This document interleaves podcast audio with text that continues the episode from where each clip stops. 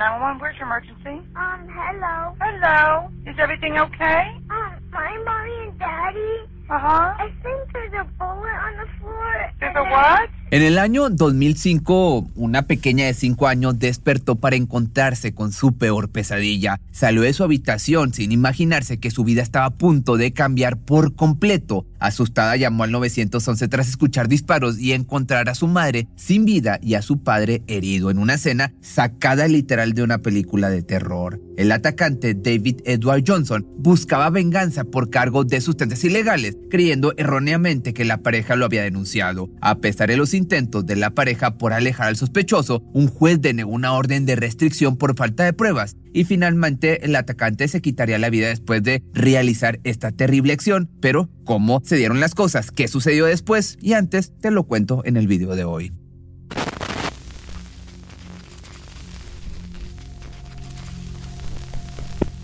Where's your emergency? Um, hello. Hello. Is everything okay? Um, my mommy and daddy. Uh-huh. I think there's a bullet on the floor. There's a what?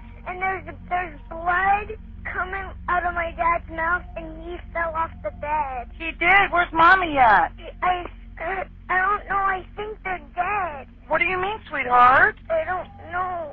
Okay, your daddy's on the floor. How old are you? I'm five years old, and I have a dog in the house. Okay, baby. Okay. Let me get somebody right over to you. Did you did you go in your mommy and daddy's room? uh, and there's blood. All over the place? Not all over.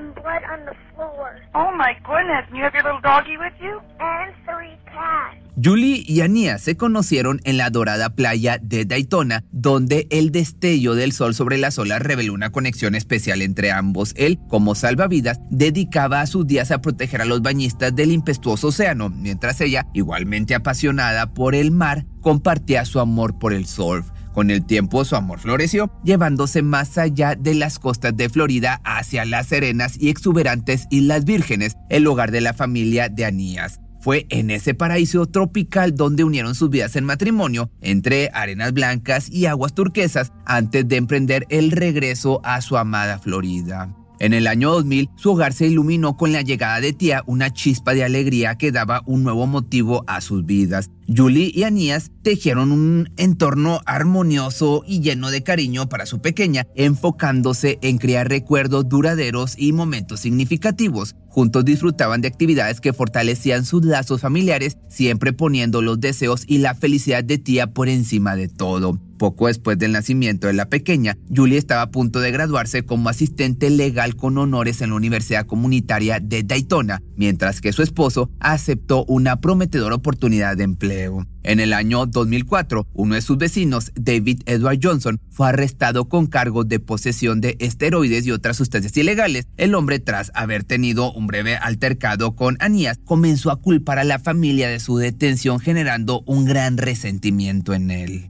Después de ser puesto en libertad condicional, mientras esperaba su juicio, Johnson inició un persistente acoso a la familia, realizando llamadas a distintas horas del día y merodeando alrededor de la residencia de los Hurley. Sin embargo, la situación se volvió alarmante cuando las cámaras de vigilancia instaladas por sus vecinos lograron captar múltiples intentos de Johnson por ingresar repetidamente a la propiedad, lo que incrementó considerablemente la preocupación y el estado de alerta de la familia. Esta situación obviamente generó una intensa ansiedad en el matrimonio, llevando a Julia a tomar la decisión de presentar una orden de restricción contra Johnson a finales del año 2004. En este tiempo la mujer comenzó a recopilar pruebas detalladas de cada incidente en el que David los había molestado, incluso compartiendo sus preocupaciones con sus amistades de la universidad, mencionando cómo la presencia de este hombre estaba perturbando profundamente sus vidas. Pocos meses después, Julie presentó todas las evidencias ante la policía de Daytona, advirtiendo sobre el peligro que representaba Johnson para sus vidas. Lamentablemente, su solicitud fue denegada por el juez debido a la falta de signos evidentes de violencia en las acciones de Johnson, a pesar de que el hombre ya había sido denunciado por acoso en dos ocasiones ese mismo año, nunca fue arrestado, lo que llevó a los oficiales a no considerarlo un delincuente en potencia.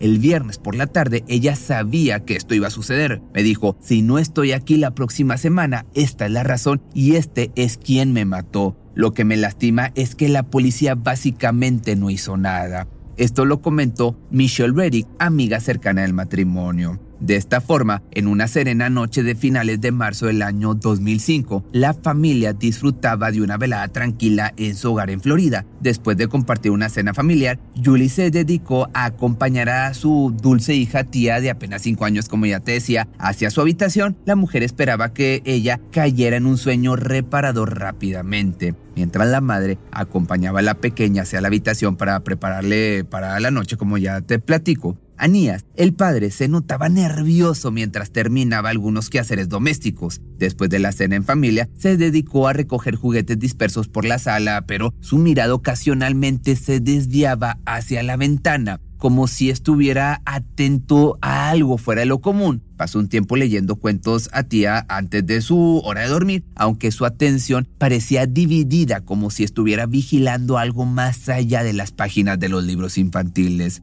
Con cierto nerviosismo se aseguró que todas las puertas y ventanas estuvieran firmemente cerradas, como si sintiera una presencia inexplicable en el aire. Al caminar por los pasillos de su hogar, parecía atento a cada sonido, como si algo le preocupara en la tranquilidad de la noche. Finalmente se retiró a descansar junto a su familia, pero su mirada inquieta revelaba un velo de misterio, como si intuyera algo desconocido acechando en la oscuridad de la noche. Durante la madrugada del 31 de marzo, David Johnson ingresó al domicilio de los Hernlen. Finalmente había logrado su cometido de ingresar al domicilio tras forzar la cerradura trasera de la casa. Sediento de venganza, se encaminó por el lugar hasta llegar a la habitación del matrimonio. Solo le tomó un par de minutos antes de posarse frente a la cama y poder observar a la pareja mientras dormía. No dudó en apuntar su arma y apretar el gatillo en repetidas ocasiones. El sonido ensordecedor de los disparos llenó la habitación y en cuestión de segundos Julie había perdido la vida. Anías, con sus últimos esfuerzos, intentó salir de la cama para buscar a su pequeña, pero sus esfuerzos fueron inútiles, desplomándose de inmediato. Johnson abandonó inmediatamente la escena del crimen, ignorando por suerte por completo la habitación donde descansaba la pequeña tía quien despertó tras escuchar las detonaciones. Luego de escuchar cómo la puerta trasera se cerraba de golpe, la pequeñita se dirigió hacia la habitación de sus padres, esperando encontrar consuelo en sus brazos. No obstante, se encontró con una escena que la perseguiría por el resto de su vida. De inmediato recordó las instrucciones de su madre, tomó el teléfono de la mesa de noche y se comunicó al 911, donde encontró la asistencia en Donna Showfanny. La mujer escuchó con lágrimas en los ojos como la pequeña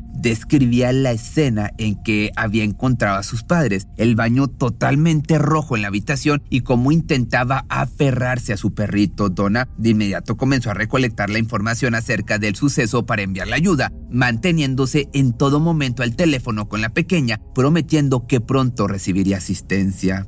Es increíble porque incluso para los adultos es difícil comunicarse correctamente en una situación como esta. Los detalles y descripciones que nos dio en la situación son admirables para su edad. Esta pequeña sabía exactamente qué hacer. Esta pequeña despertó en una pesadilla. Necesitaba a su mami. Quería sacarla de lo que vio y distraerla aunque fuera por un segundo. Ella verá esto por el resto de su vida. Evidentemente, esto lo dice Donna en una entrevista para un periódico local.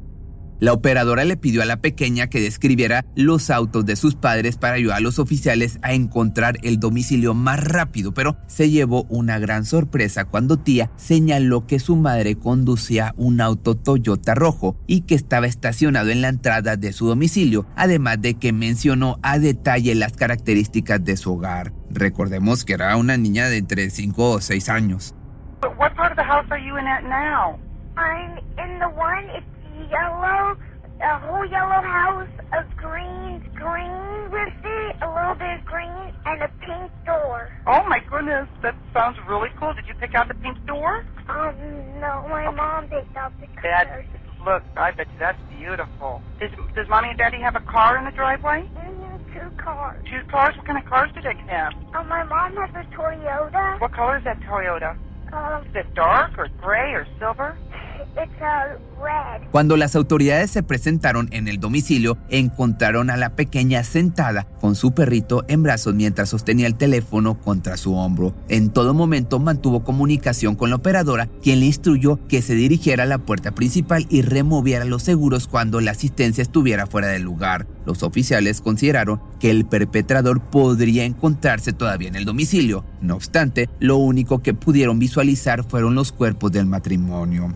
No pasó mucho tiempo para que los detectives identificaran al principal sospechoso de este aberrante hecho, David Johnson, por lo que de inmediato se dirigieron a su departamento para interrogarlo. Los oficiales se presentaron en el domicilio del hombre, pero para su sorpresa se encontraron con una escena totalmente macabra. David se había arrebatado cobardemente la vida utilizando la misma arma con la que llevó a cabo este homicidio. En su departamento encontraron una serie de recortes de periódico de su arresto, así como fotografías del domicilio de la familia, junto a los documentos del juicio por llevarse a cabo. El alguacil mencionó que parecía que esa situación estuvo molestándolo desde su arresto. Tras el incidente, Tía fue enviada a vivir con sus abuelos en el centro de Florida. Este cambio la llevó a un entorno armonioso y estable donde recibiría todo el afecto necesario durante un periodo de pena. Poco después se estableció un fondo de ayuda en su nombre a través de la institución crediticia Gulf States para asegurar que tuviera los recursos necesarios para su educación y crecimiento. Además de esto, la comunidad realizó colectas y eventos de recaudación para ayudarla a reunir fondos para su futuro. Tanto Tía como la operadora Tona fueron elogiadas por su compostura durante la llamada. La compostura de Tía es extraordinaria, dado lo que había visto. Fue una niña increíble. La información que nos dio y la manera en la que la proporcionó desearíamos poder obtener lo mismo de los adultos. Esto fue lo que mencionó el sheriff Ben Johnson. Por otra parte, Don agregó que esa era una llamada de emergencia que nunca va a poder olvidar y compartió sus esperanzas por un día llegar a conocer a la pequeña para abrazarla con fuerza.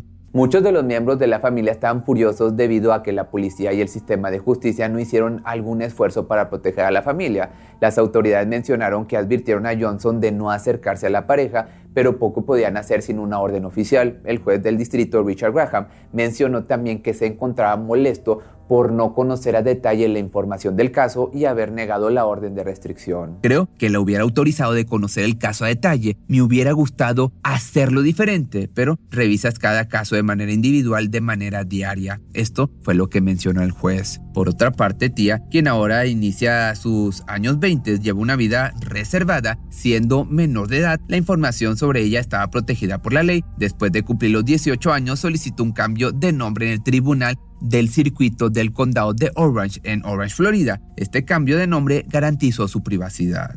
Si te gustó este video no olvides seguirme en mis redes sociales y nos vemos el día de mañana en un nuevo video.